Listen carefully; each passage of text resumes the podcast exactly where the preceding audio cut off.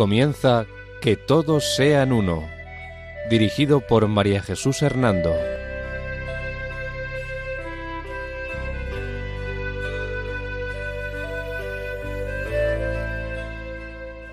Buenas tardes, queridos oyentes de Radio María. Un domingo más, bajo la protección de María, volvemos a estar con ustedes en este programa titulado Que todos sean uno. La dirección del programa corre a cargo de María Jesús Hernando. Y a mi lado tengo como colaborador a Eduardo Ángel Quiles. Buenas tardes, queridos oyentes.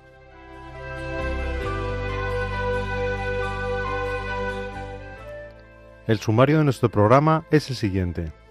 Quinto programa sobre la religión budista. La importancia de la oración comunitaria y sus retiros en la vida monacal. Las abundantes normas que tiene que cumplir un monje budista. El fundamento de la meditación y la contemplación monacal. El papel del laico en la religión budista a través de las celebraciones con motivo de las cosechas, los ritos fúnebres y las ofrendas.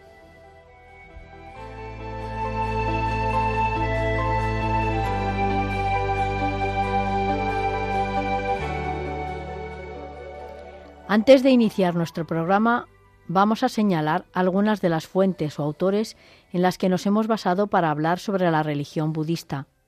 El Agutara Nikaya, del Sutapitaka, el Bhagavad Gita, el Dhammapada, Anesaki, Konse, Dimolin, Eliot, Lamotte, Nakamura, Raymond Panikar, Jesús López Gay, Henry de Lubac y María Jesús Hernando. Gracias María Jesús por señalarnos los autores en los que te basas para hablar sobre el budismo.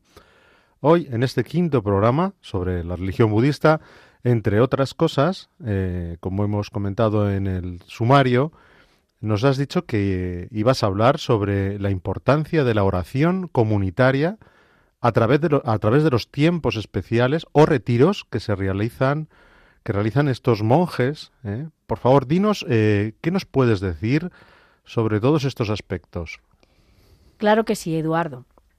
En el programa anterior hablábamos sobre la cuaresma que realizan los monjes budistas. Pues bien, además de esta larga época de cuaresma, se celebra el día de retiro quincenal, o que lo llaman ellos uposata, ¿no? en, en sánscrito el cual se realiza con un profundo valor comunitario y también litúrgico, dado que se convoca a los ascetas errantes para estudiar juntos la doctrina y enseñarla al pueblo.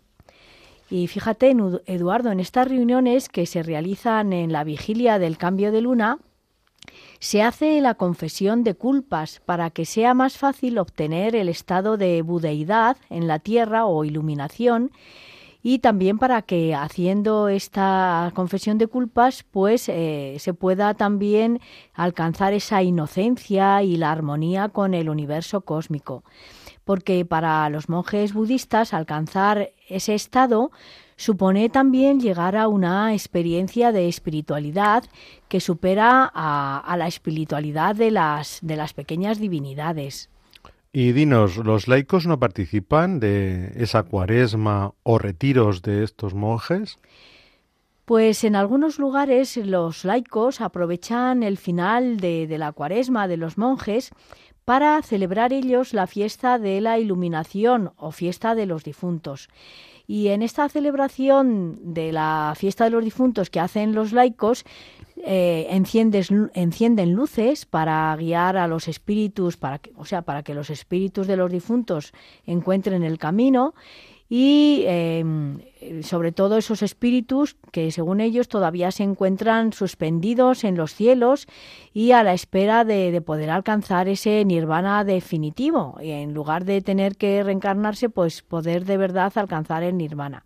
Y se cree que en ese día pues eh, estos difuntos vuelven a la tierra para agradecer el fruto de los méritos alcanzados en el tiempo de penitencia que han hecho los monjes. María Jesús, nos has hablado sobre los votos de los monjes y su tiempo de cuaresma, pero ¿qué puedes decirnos sobre su modo de practicar meditación? Mm, pues verás, la meditación y contemplación budista eh, pone un especial énfasis en la mística, eh, la mística budista, ¿vale? Que no es igual que la mística cristiana.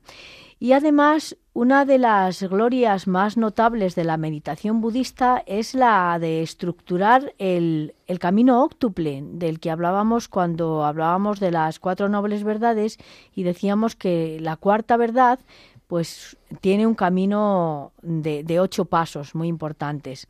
Estos, este óctuple camino, ¿no? Eh, que son, pues de alguna manera, como estados para alcanzar ese nirvana, eh, son los de la mente y abarca también la, benevolencia, la compasión, la simpatía y la alegría, la ecuanimidad, también abarca los conocimientos que aportan la deliberación, el raciocinio y también tiene en cuenta, se tiene en cuenta en este camino óctuple perdón, la beatitud y la conciencia de, de, uno mismo, ¿no? la conciencia de sí. Este itinerario de la meditación eh, que supone este camino óctuple y, que se va haciendo pues eh, a lo largo de toda la vida también tiene tres aspectos importantes en el camino de la salvación. Ah, sí. ¿Y cuáles son estos tres aspectos? Mm, estos aspectos eh, en este camino de la salvación son, el primero sería la disciplina moral, o sila en sánscrito, Además de la disciplina moral está la disciplina mental o chita y también está la sabiduría o praña, con eh, todo ello como fruto inmediato, eh, sobre todo la sabiduría de alcanzar o llegar a la contemplación. Además, Eduardo, en esta sistematización fueron recomendados eh, por el bienaventurado la realización de, mm, la vigilia y el control eh, como dos aspectos fundamentales para obtener la auténtica contemplación, o sea, vigilia y control de, de uno mismo o ascesis, pues según el iluminado, solo teniendo eso se alcanza la contemplación. Y así, de este modo, pues cuando la persona ha logrado mm, esa recta vigilia, pasa a la segunda fase y, en, esta, en esta segunda fase es fundamental lograr la recta conciencia o, o la penetración luminosa y que comienza esta penetración luminosa, dicen ellos, con el control del cuerpo y de los sufrimientos. Y todo ello se puede conseguir a través de las distintas posturas que, en las que se tienen que ir poniendo para alcanzar esta, esta penetración luminosa, esta conciencia y esta eliminación del dolor. Dado este paso, eh, es necesario que se tome también conciencia de los estados mentales que uno va teniendo y con ello poder descubrir la relación entre las enseñanzas de Buda y la realidad que uno tiene y, cuál sería esta, esta relación ¿no? entre las enseñanzas de Buda y, lo que uno pasa pues sería eh, ser consciente del dolor propio y del dolor ajeno y también de la impermanencia de todas las cosas. Y mm, la última etapa de este camino, em, que es eh, la vigilancia en esta contemplación o énstasis, pues es lo que se llama el sama, samadhi, ¿no? En, sánscrito, ¿no? Pero te hablo aquí, como te puedes eh, dar cuenta, de un énstasis, no de un éxtasis, ¿de acuerdo? Sí, María Jesús, ¿y cómo se lleva a cabo esta contemplación o, como tú bien comentas, énstasis? Pues esta contemplación o énstasis consiste en poner en práctica las cuatro experiencias fundamentales o virtudes cardinales del budismo, ¿no? Em, practicando estas virtudes se llegaría a este énstasis. Em, eh, y esto se hace pues con a través de actitudes como son la compasión, la ecuanimidad y la alegría eh, propia y también alegrarse por, eh, por, las cosas de los demás. antes de también comentarte que qué diferencia existe entre el éxtasis del que habla la mística budista y el éxtasis del que habla la mística cristiana. El éxtasis es que uno entra dentro de sí mismo eh, para conseguir esta armonía de su ser, esta, esta contemplación. Pero es una contemplación, por así decirlo, mm, de lo que uno alcanza por sí mismo, del estar en sí mismo, pero no es un paso hacia afuera, no es un éxtasis, no es un paso hacia la unión con Dios, hacia la contemplación de Dios, porque ellos no tienen Dios. Sí, relativo a lo que nos estabas comentando antes, eh, ¿por qué esa necesidad de pasar por estos estadios de compasión, ecuanimidad, alegría propia y alegría por lo ajeno? Porque estos cuatro estados eh, conducen al monje eh, o le ayudan a poder superar la frontera de, los sentidos, ¿eh? Eh, a, poder superar la frontera de las solas ideas y de los solos conocimientos, ¿no? Y em, superando esta frontera de sentidos, ideas y conocimientos, pues el monje em, sería capaz de inundarse de una paz y una libertad interior y es a partir de aquí cuando puede entrar en contacto con, el todo, ¿no? con el todo del cosmos, un poco eh, en esto que, ellos llaman ¿no? ese cosmos, y a través de la experiencia con, la nada, con, llegar a no sentir nada, a no sufrir. ¿no? Eh, cuando Buda pasó por esta experiencia, eh, él contaba que fue tal su expresión de paz y de sosiego que algunos de sus seguidores pensaron que se había muerto. Vaya, y bueno, imagino que entonces esta experiencia de contemplación eh, budista habrá tenido efectos prácticos para algunos monjes, ¿no? ¿no? Sí, sí, así es. Eh, esta experiencia de contemplación que, tuvo Buda ha hecho que la oración eh, sea mm, la más importante. Es decir, la oración para los monjes budistas es la vía más adecuada para dirigirse a, Buda mismo y, despertar su corazón y su mente hacia, hacia ese no desear nada, hacia ese no querer nada. La oración, por, por lo tanto, es el medio más propicio para que se realice esa naturaleza cósmica, esa budeidad, esa iluminación universal que se debe de dar dentro de la persona. Eh, como ves, todo ello forma parte de una experiencia mm, individual, no tiene nada que ver con un unirse a Dios, ¿no? Y también eh, la llegada a la contemplación pura a través de esta meditación que van haciendo, pues eh, permite al monje ver todas las cosas bajo un nuevo aspecto de unidad, permite ver todo bajo la totalidad, el espacio infinito haciéndose todo ello como una conciencia universal. Y de este modo, pues desaparece esa individualidad de, y es como si para el monje en ese momento, a través de esa experiencia, en, desapareciese también la sensación del espacio y el tiempo, que es lo que ocupaba la mente, ¿no? Eh, y eh, a partir de ese momento que alcanza esta contemplación, pues ya queda solo en, el monje, en, el, aquel que practica esta contemplación, la auténtica sabiduría, queda un estado de felicidad, un estado de alegría, un estado como de haber alcanzado la verdad.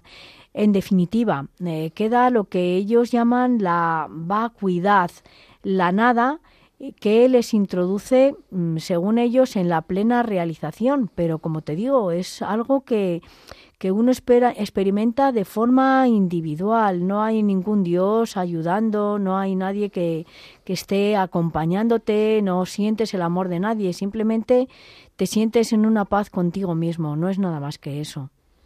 María Jesús, entonces podríamos decir que llegar a esta etapa mm, sería como el culmen mm, de lo que en el budismo se entiende por salvación, ¿no?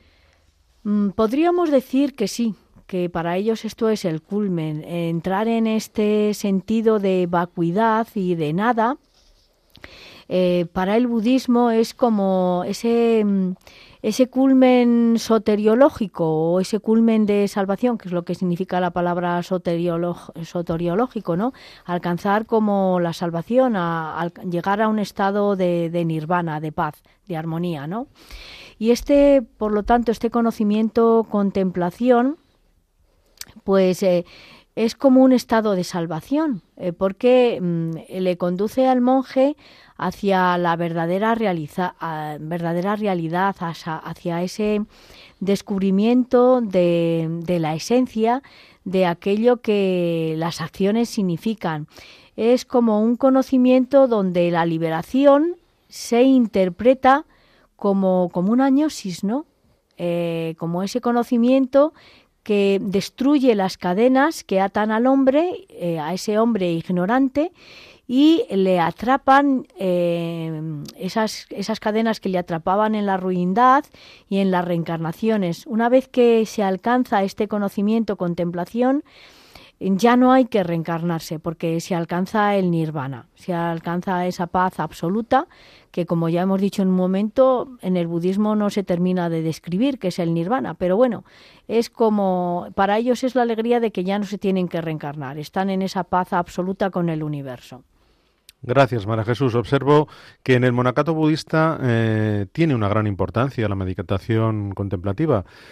Y te pregunto, ¿existe también un sentido de oración comunitaria? Claro que sí, claro que sí, Eduardo. Em, unido íntimamente em, a esta contemplación, a esta meditación personal, está la oración del oficio comunitario de los monjes porque para ellos este vivir en comunidad precisamente les ayuda a alcanzar esta contemplación y también esta oración comunitaria les ayuda a alcanzar esta contemplación. ¿no?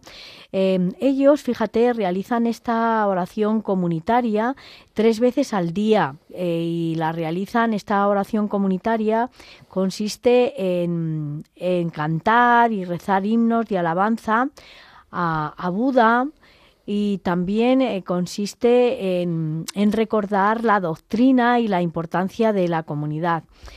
Este oficio es sobre todo una mm, oración de alabanza elevada a, como a un triple ideal de la vida y del budismo.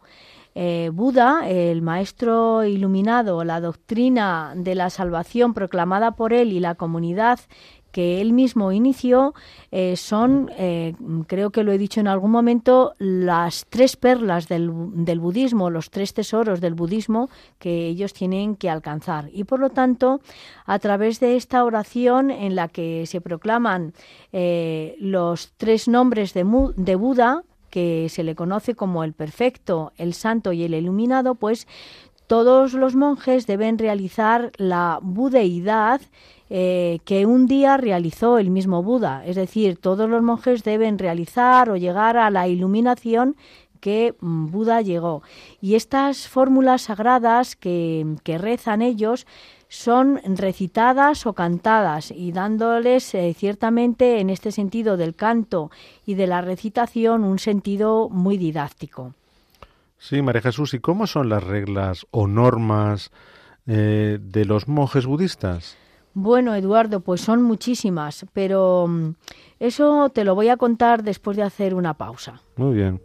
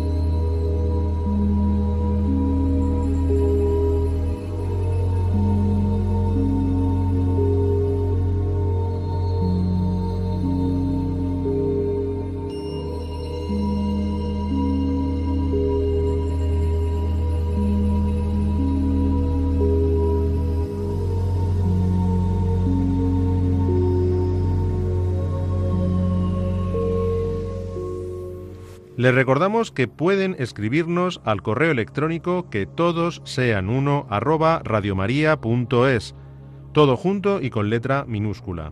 Repetimos, que todos sean uno arroba radiomaria.es.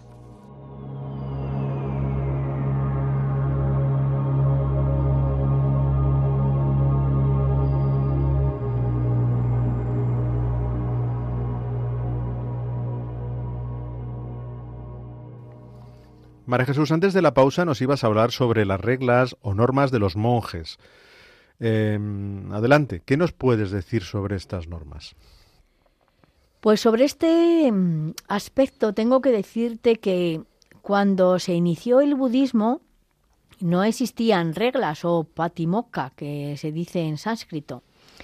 Este patimokkha o estas reglas durante más de un milenio debido a la creencia en que la atención debe recaer más en el ser que en la praxis, pues no, no existían, no se daban.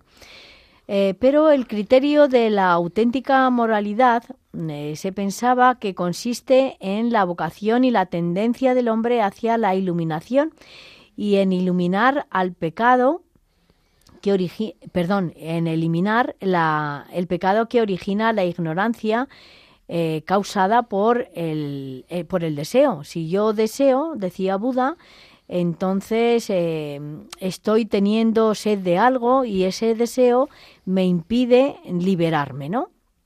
Por lo tanto, em, al principio no había reglas y bastaba solo conseguir el ejemplo de Buda y su doctrina.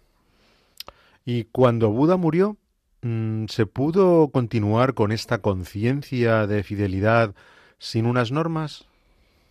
Pues como bien imaginas eh, con tu pregunta, eh, no obstante esta conciencia de la moralidad que existía, pues pasada la primera etapa de vida monástica, Ananda, el discípulo más fiel de Buda eh, y por tanto el monje más cercano a él, le propuso a, a Buda que estableciera unas reglas para cuando él se fuera, ¿no? Con el fin de eh, ser eh, eh, también a través de estas reglas que también existían en otras comunidades de monjes que no eran budistas, como por ejemplo en el hinduismo, que todos tenían reglas, pues Ananda pensó que, que, si ellos también tenían reglas, serían más apreciados eh, por, otra, por otras comunidades de monjes de otras eh, religiones, ¿no? Y por lo tanto, em, además, estas reglas, pensaba Ananda, cuando Buda faltase, pues les iban a ayudar a superar las dificultades y a mejorar la convivencia. Por lo tanto, estas fueron las motivaciones que mm, le hicieron comprender a Buda, al iluminado, que mm, aunque la, actitud de la persona es lo más importante, que el ser, el cómo uno es, es lo más importante y lo fundamental, em, sin embargo, también tiene que poseer unas normas para que sepa, ¿no? Para que tenga como como un conocimiento de si yo hago esto estoy haciendo el bien, si no lo hago estoy haciendo el mal, que es definitiva eso son las normas, ¿no? Indicarme el camino, indicarme como esa autopista, ¿no? Que me ayuda a saber por dónde tengo que conducir fácilmente mi vida, ¿no? Y así pues eh, fue como Buda tomó la decisión final de dar unas reglas y estableció también lo que se conoce como los diez fines eh, que motivaban esta redacción de esas normas, de estas reglas. Ah, sí, dinos, ¿cuáles fueron estos diez fines que motivaban la redacción de estas normas? Pues em, ellos fueron el deseo de la, de la excelencia de la orden, es decir, de que la orden pudiese llegar a, su máximo de de perfección, ¿no? Y para ello, pues estaba eh, el controlar las malas inclinaciones y las debilidades. Eh, otro aspecto es evitar las dificultades, también eh, prevenir futuros problemas, asimismo transmitir confianza y ayudar a mejorar la vida de, de, los laicos también, ¿no? O sea, que los monjes ayudasen a los laicos con estas reglas que se dieran a mejorar su vida y delimitar de este modo la, pues, la autenticidad de la doctrina, favoreciendo lo que era la observancia de, de la disciplina. Entonces, María Jesús, dinos cuál era el objetivo último de estas reglas, de estas normas. Eh, la finalidad última que quería Buda con estas normas era lograr que el monje consiguiera un cambio interior.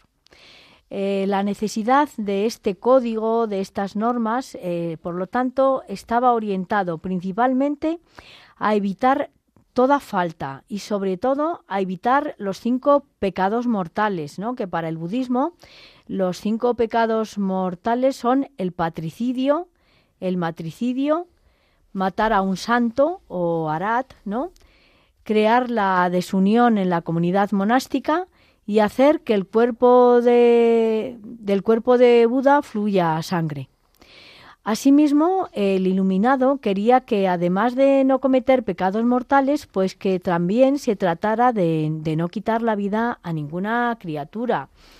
Y esto supone, pues, no tomar nada que no haya sido dado, eh, mantener una conducta casta, no mentir, no beber bebidas fuertes o alcohólicas, no comer en horarios prohibidos, no participar en cantos, tampoco participar en músicas o representaciones, eh, no usar perfumes, ni guirnaldas o vestidos costosos y mm, no dormir tampoco en lechos lujosos y no aceptar oro ni plata de nadie. ¿Y esta regla de Buda consiguió la unidad de la orden? Pues hay que decir que a pesar de estas innumerables normas y la fidelidad que a través de ellas se trató de tener hacia las enseñanzas de Buda, pues la verdad es que cuando Buda falleció comenzaron a producirse varios cismas en, en la orden budista. En primer lugar, comenzó a ponerse en duda el deseo mm, que Buda tenía de guardar un silencio inefable, al estilo de los sabios hindúes, pues eh, la práctica de este silencio trajo consigo algunas ausencias en la filosofía religiosa del budismo. Y a esta forma de proceder del iluminado se sumó la dimensión subjetiva que, tenía, eh, que tenían los budistas sobre su doctrina, y la facilidad para darla diversas interpretaciones, así como la dificultad para mantener el ideal del fundador. En definitiva, que no fue fácil seguir estas reglas que Buda había dado y, había puesto. Eh, pues bueno, porque pues los monjes pues eran humanos, ¿no? Y, como lo Buda lo era también y siempre hay dificultades en la comunidad. Y dinos, eh, para paliar estos pequeños problemillas, ¿no se convocó ningún concilio para salir al paso de todas estas discrepancias que nos estabas comentando antes? Sí, sí, eh, imaginas bien, Eduardo, claro, sí, se hizo, se hizo un concilio ante todas estas controversias se tuvo que convocar el primer concilio budista, ¿no? Que pusiese un poco de paz y de armonía y, también de seriedad, ¿no? Con el fin de, llegar a una relativa unidad. Pero fíjate, no obstante las decisiones de, de este concilio, con el tiempo, pues fue creciendo el número de escuelas y sectas dentro del mismo budista, del mismo budismo, perdón, y mm, eh, la vida monástica se alejó de, se alejó del pueblo, ¿no? Se alejó del pueblo que, que se acercaba a ellos, que trataba de ayudarlos, y se alejó del pueblo em, eh, que buscaba la doctrina de que los monjes les ofrecían. Em, de este modo, a estos problemas que ya existían, pues se sumaron los relacionados con la interpretación de los textos sagrados y también el miedo a que todo ello pudiera acarrear otro cisma, lo cual llevó a convocar un segundo concilio, el concilio de Basali, celebrado en el año 386 a.C., que este segundo concilio logró aplacar un poco estos conflictos internos que, se empezaban a dar en la orden. Y junto a esto también, Eduardo, pues conviene señalar que mm, en un segundo periodo de la vida monacal budista y ya bajo el rey Asoka, la vida monástica conoció una etapa de florecimiento. Este rey Asoka eh, levantó eh, eh, era un gran admirador de, Buda, ¿no?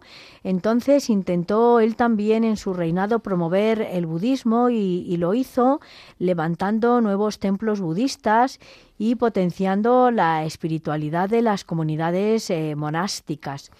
Pero a pesar de, una leve recuperación que sí que se consiguió, pues eh, con este concilio de Basali, Ah, fue imposible, no obstante, reparar la primitiva sencillez que habían tenido los monasterios en tiempo de Buda y en, y en la primera etapa, una vez que Buda falleció. Y muchos de ellos, muchos de los monjes, pues terminaron de, de los monjes eh, y de los monasterios, ¿no? Estos monasterios terminaron transformándose en centros culturales donde eh, pues eh, los monjes eh, se convirtieron en, en personas ricas y donde por lo tanto penetró la riqueza y la suntuosidad. Y dinos, María Jesús, eh, durante la extensión del budismo hacia Oriente, ¿cómo se llevó a cabo la vida monacal y el cumplimiento de la regla que había marcado Buda? Como te decía antes, Eduardo, una vida monacal sin normas era el ideal que perseguía Buda. Pero, sin embargo, eh, pues eh, como bien sabemos, e independientemente de la religión que practiquemos, la debilidad del ser humano eh, no nos permite desenvolvernos en el libre albedrío y de ahí la necesidad de poner e incluso incrementar las normas y leyes que, que nos rigen, ¿no? Para poder saber mejor cuál debe ser nuestro camino. Y esta fue la realidad que experimentó la doctrina del iluminado en su etapa de florecimiento y extensión de la corriente mahayana, porque fue esta corriente la que se extendió eh, hacia el oriente, es decir, em, en, la India eh, se mantuvo lo que sería la rama budista del, Hinayana y eh, hacia oriente fue el, el Mahayana, ¿no? Y en ella, si hasta este momento eran numerosas las reglas monacales, a partir de entonces y debido al carácter altruista que tiene esta tradición del Mahayana o gran vehículo, se vio la necesidad de fijar más conductas eh, negativas como pecados mortales. Entre, mm, entre, ellos estaba el destrozar los templos, o en sánscrito el templo se dice estupa, ¿no? Eh, también entre estos pecados que mortales se consideraba, además de destrozar los templos, pues el quemar las imágenes de Buda o los sutras, que algunos hacían, el despreciar a los budas solitarios y a las personas que vienen a escuchar a la doctrina, también se consideraba pecado mortal matar a un monje y no temer el castigo a causa de las malas acciones. Estas nuevas normas o reglas del Bodhisattva, ¿no? Em, pues eh, han ido mm, eh, trayendo, eh, inflamando de tal forma mm, las reglas, ¿no? Que se han llegado a tener 227 y estas 227 reglas, fíjate que al principio hablábamos solo de cinco pecados capitales y, de pocas normas, ¿no? También cinco mandamientos fundamentales, pues después los, los monjes eh, llegaron a tener estas eh, 227 reglas, ¿no? Em, que a su vez se han dividido en ocho grupos eh, dependiendo de la importancia también y la gravedad que tuviera la transgresión cometida.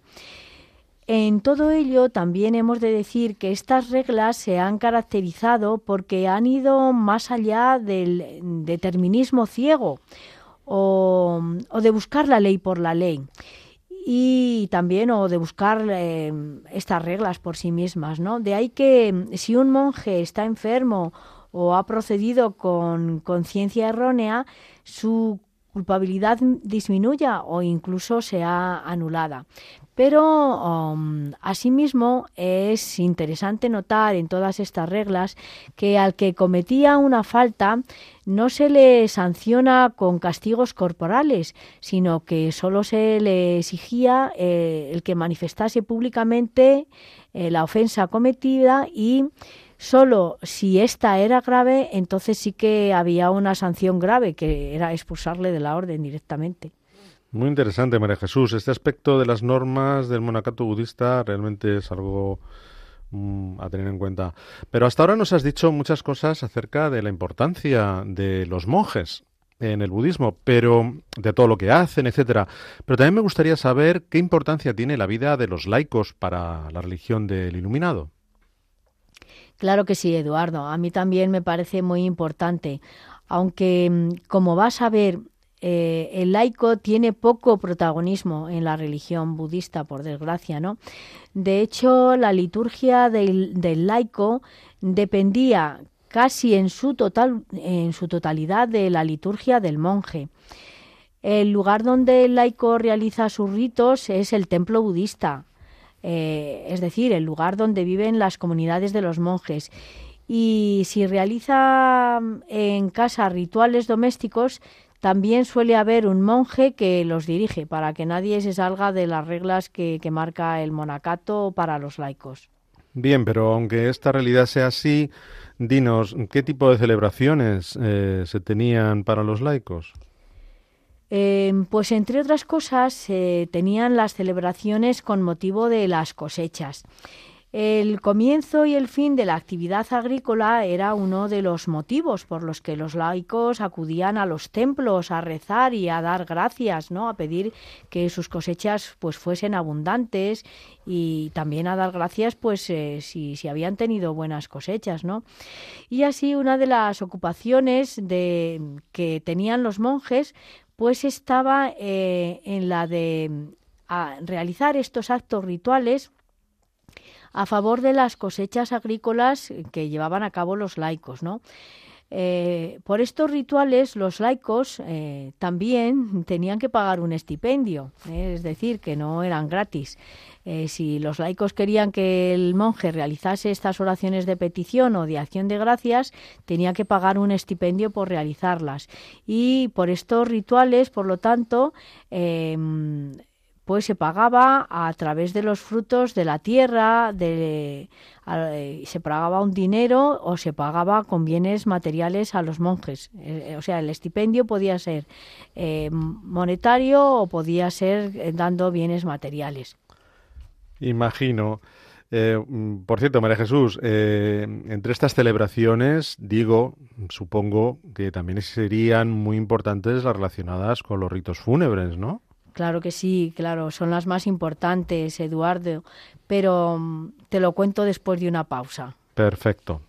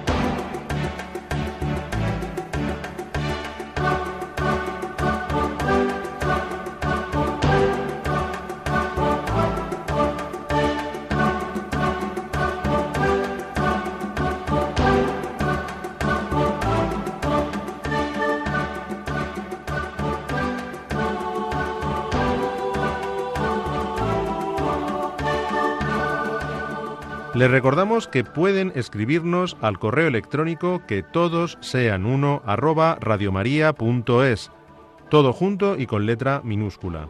Repetimos, que todos sean uno arroba radiomaria.es.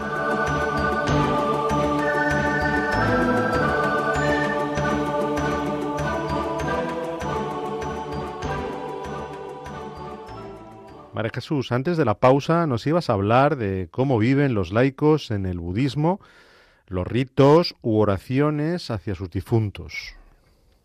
Efectivamente, Eduardo. Estas eran las celebraciones más importantes, como te decía antes, eh, que los laicos pedían a los monjes y eran mm, un poco diferentes dependiendo del país en que estaba presente el budismo. Por ejemplo, en Japón los ritos fúnebres eh, que pedían los laicos a los monjes comenzaban desde el momento de mm, que se realizaba la mortaja del difunto, ¿no? en la que se lavaba cuidadosamente el cadáver y se le afeitaba la cabeza imitando a lo que hacían las personas santas ¿no? y los monjes que llevaban la cabeza rapada. Después de esto eh, se vestía a la persona con una túnica antigua a la que los monjes atribuían un valor eh, soteriológico de salvación y también vestían a la persona con ropa blanca como símbolo del luto en, Japón.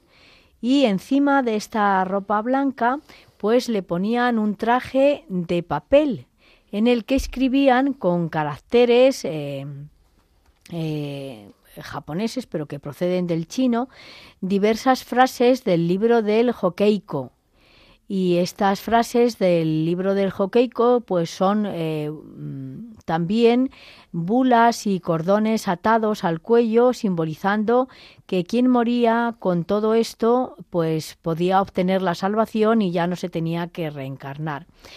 Eh, se preparaba también lo que se llamaba la, la, tabla mortuoria, ¿no? que sería pues la tabla donde se colocaba al difunto para introducirlo en la tierra en la que se escribía el nuevo nombre que se le daba al difunto, poniendo delante de este el carácter eh, del nombre de Buda, significando que este difunto había sido discípulo de Buda y por lo tanto debía ser acogido en, el otro mundo por él, aunque es verdad que en el budismo no se habla de, se habla de los cielos, ¿no? Pero no se habla de un Dios que acoja. En definitiva, como puedes ver aquí, a Buda se le interpreta de alguna manera como un semidios, ¿no? Aunque Buda siempre dijo que él no era un dios. Observo entonces que hay muchos y meticulosos ritos en estas costumbres fúnebres. Sí, pero aún hay más, pues después de enterrar al difunto, el rito fúnebre se realizaba en tres momentos, que eran oír la palabra de, Buda en el sermón que les hacía el monje, que era el que presidía el ritual fúnebre. El segundo, tenían que ofrecer incienso y eh, en tercer lugar, mm, tenían que recibir una tabla sagrada donde se escribía el nombre del fallecido para ponerla en el altar familiar Em, y celebrar luego eh, el rito que cada mes y cada año eh, se hace por ese difunto. Pasado este momento de la mortaja y del enterramiento, pues tenían gran importancia lo que eran las rogativas por los muertos. ¿Y cómo se hacían estas rogativas?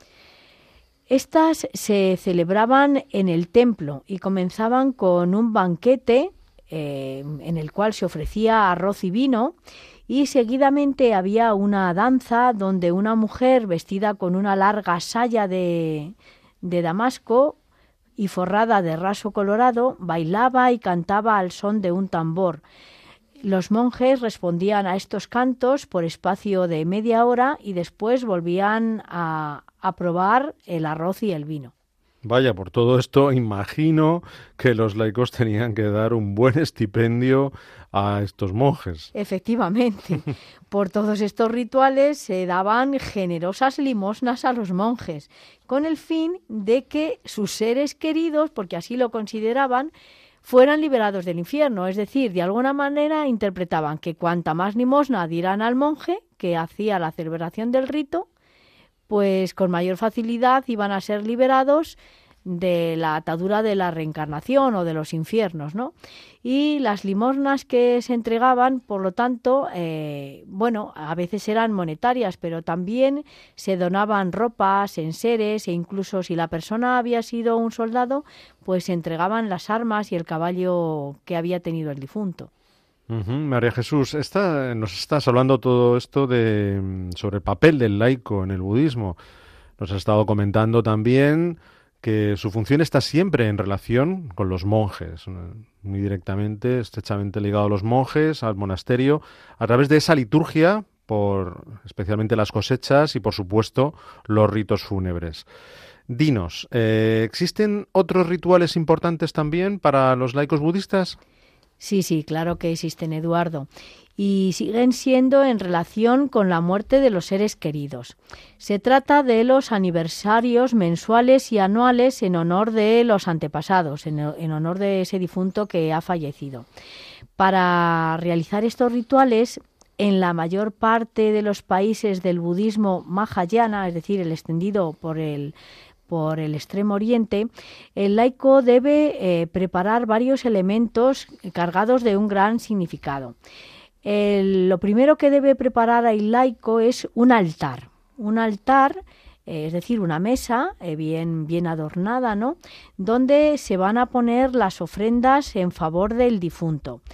Y este, este altar debe estar muy bien adornado, debe estar limpio y, y ser atractivo, ¿no? Eh, y Eduardo, ¿tú quieres que te cuente los objetos que deben estar presentes en este altar en honor del difunto? Sí, sí, por favor, me parece interesantísimo. Pues verás, en este altar se encuentran, entre otros elementos, hojas verdes. Em, estas hojas verdes eh, se ponen allí porque simbolizan la compasión de Buda, eh, y la capacidad de establecer una relación correcta con el medio ambiente que nos permite manifestar nuestra naturaleza de Buda.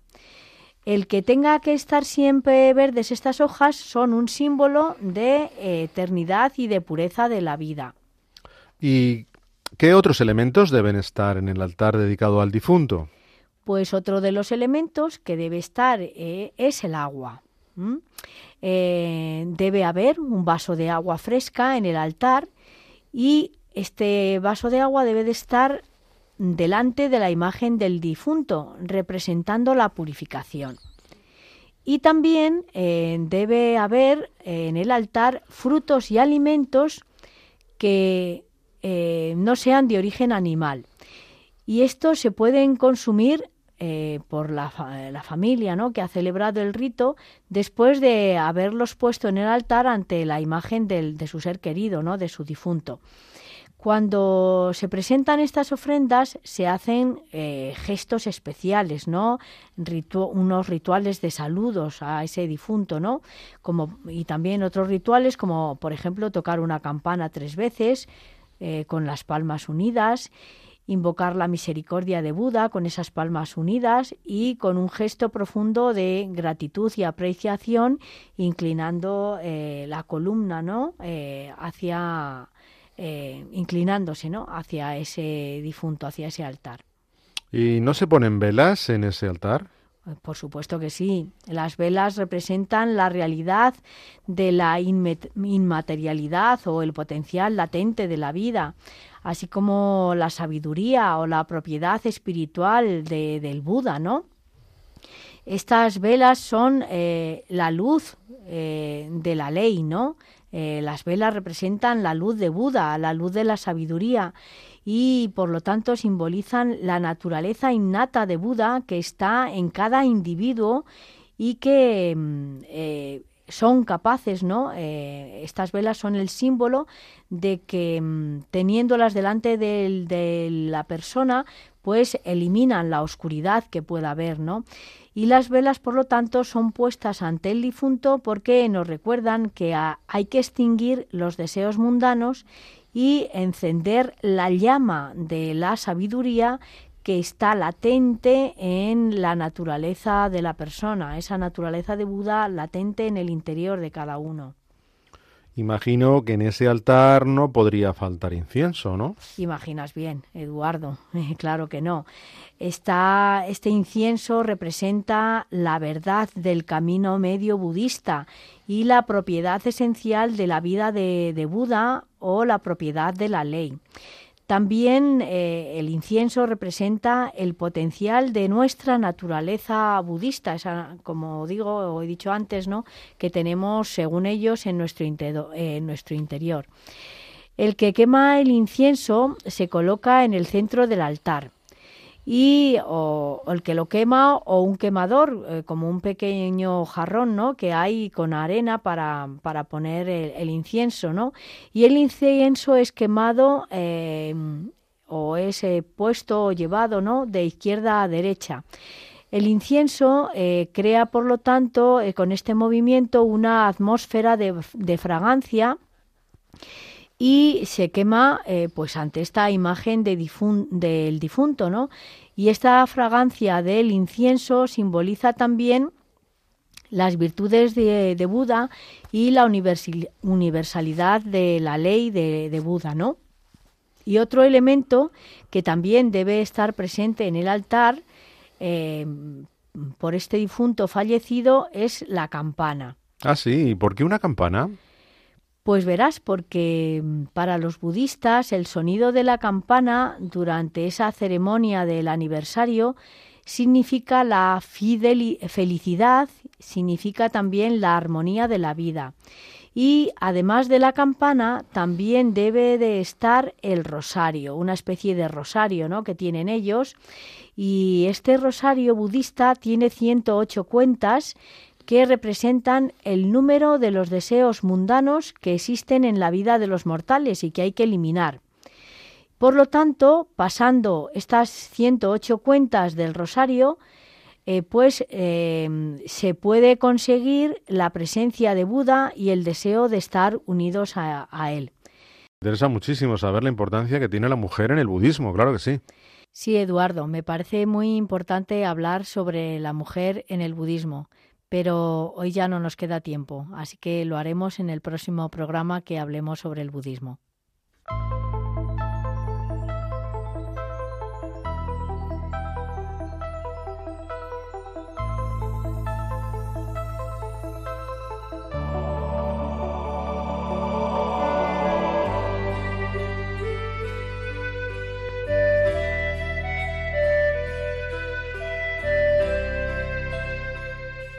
Pueden volver a escuchar el programa en el podcast de nuestra web www.radiomaria.es.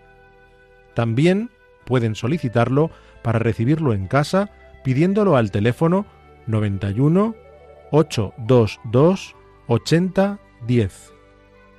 Asimismo, a través de la web www.radiomaria.es barra inclinada pedidos guion medio de guion medio programas o por correo electrónico a la siguiente dirección pedidos de programas arroba radiomaria.es escrito todo junto y con letra minúscula.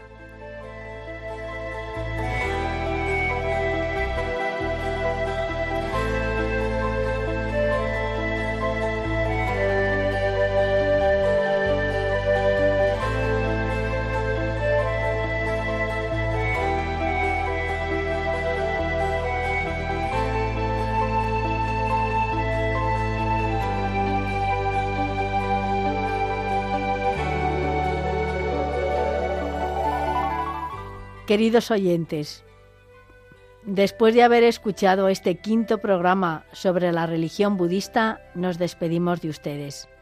La dirección del programa ha corrido a cargo de María Jesús Hernando. Y a mi lado ha estado como colaborador Eduardo Ángel Quiles.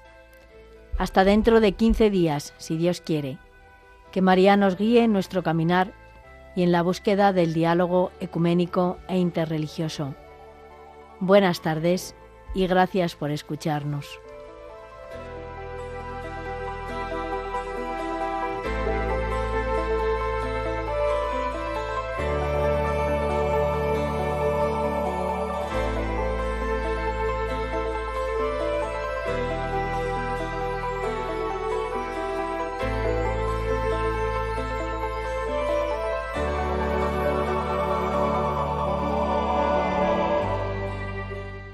Han escuchado Que todos sean uno, un programa dirigido por María Jesús Hernando.